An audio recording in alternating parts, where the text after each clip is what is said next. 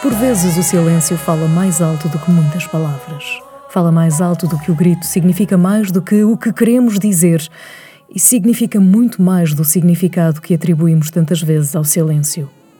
Poderia fazer um episódio em silêncio, mas creio que neste momento o silêncio é tão importante quanto as palavras para não perdermos a oportunidade de denunciar o que está errado e fazermos a apologia do que está certo. E o que está certo é viver em paz e liberdade, essa que proclamamos com tanta veemência, mas que nos esquecemos tantas vezes do que quer dizer. For 400 years you had your knees on our necks, a garden of evil with no seeds of respect. In America's mirror, all she sees is regret.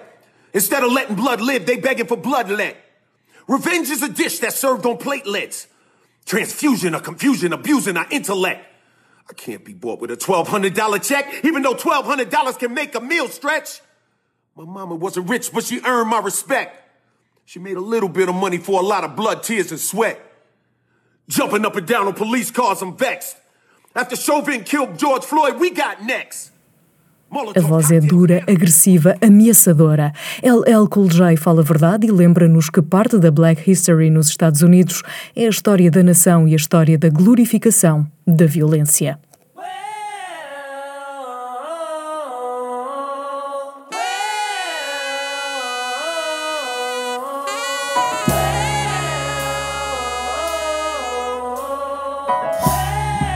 Apesar de sermos todos iguais, somos todos diferentes. A diferença é que alguns interiorizam a diferença, respeitando-a. E o problema da cor é muito mais do que aquilo que se pode ver. O problema são todos os conceitos acabados em ismo, que estruturaram a nossa sociedade e com os quais fomos pactuando, refilando entre dentes, sem nada fazer. Estamos à beira de uma explosão quem sabe até de uma implosão, já nem sei. Não acredito que alguma vez na história mulher alguma acreditasse verdadeiramente ter menos direitos que um homem, da mesma forma que não acredito que alguma vez alguém, acorrentado e obrigado a trabalhar a troco de nada ou de vergastadas, tenha pensado que tal fosse merecido. Esta suposta superioridade que marcou a nossa história também faz parte da história. Lives Matter, sim, em Portugal também, porque somos indiscutivelmente, mas muito subterfugiamente, racistas.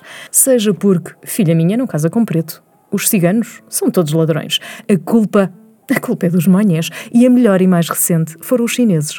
Aqueles que nem nunca saíram de Portugal. Foram os chineses que trouxeram o vírus. Okay, I'm saying that. They're out Black Lives Matter.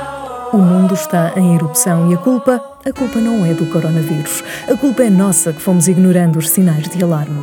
Protestos incendeiam uma sociedade que arde num vírus do qual já não se fala e as notícias esquecem os exemplos e os casos espalhados por todo o mundo, aos quais não demos grande atenção, numa amostra do que estaria para vir. Nos Estados Unidos é tudo grande, tudo dá nas vistas. E talvez também por isso a nossa atenção agora se volte para lá, com medo de uma ameaça do que pode espalhar-se por todo o mundo. As imagens mostram cidades a arder num rastilho asfixiante da nossa humanidade. Entre a polícia e a multidão, há um presidente que atiça que nem cães as forças da ordem. Que ordem é esta que asfixia sem discernimento?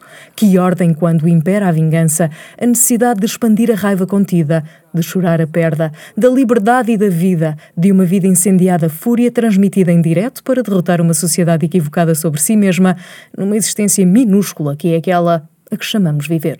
Black Lives Matter. Black Lives Matter. Forever. Urbanista.